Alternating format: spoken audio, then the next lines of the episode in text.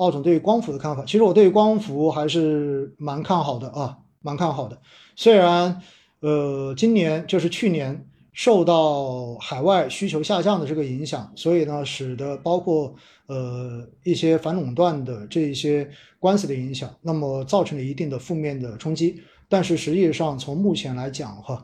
应该说，整个市场的环境在逐步的改善，而且呢，现在的这种装机量的需求依然是巨大的。大家不要忘掉，我们仍然还是有双碳目标在的。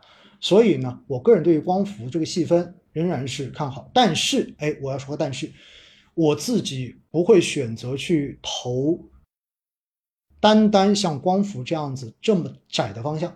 我觉得你投光伏，你就不如直接选一个更宽的，你把水电也好。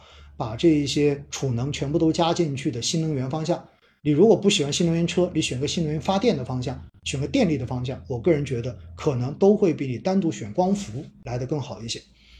新能源和光伏已经涨得太多，其实现在估值消化的有蛮多，消化的也差不多了哈。重要的是看它的盈利能不能跟得上。新能源车我倒是觉得可能这个估值还要消化。新能源发电这一块，我个人觉得其实现在都还好。一些高弹性且风险收益较好的策略指数基金，高 ROE、高成长乃至动量策略的，在低估区间是否更合适进阶定投？呃，我觉得是可以的。但是呢，在进行相关这些指数的投资的时候啊，因为这些指数准确的说叫做 Smart Beta，就是如果用一个总的来形容它叫 Smart Beta，就是聪明的 Beta，就聪明指数。那么这些策略指数呢，最重要的是什么？最重要的是你要了解不同策略。它最后所暴露的这个风险因子是什么？因为每一种策略到最后一定是让它的样本股更多的体现出某一个方面的特征，比如说高 ROE、高 ROE，对不对？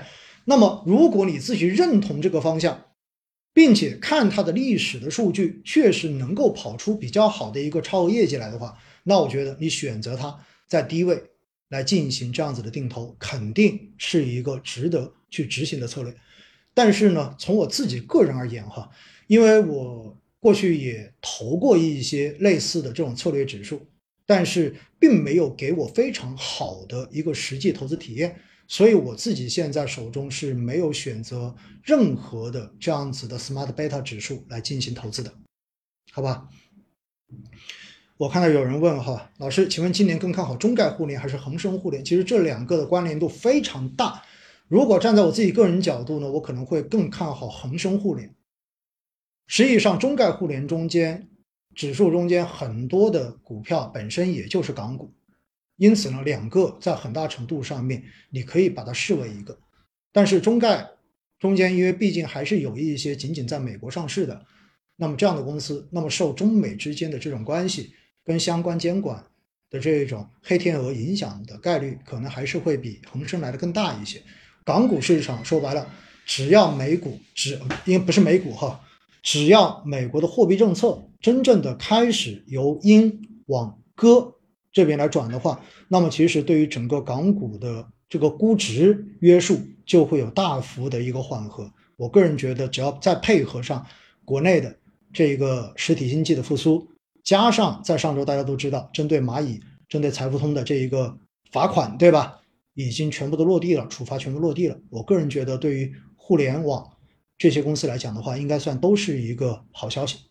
像新能源这样经过了高速增高增速的阶段，分化严重，投行业金是不是应该选主动管理型基金？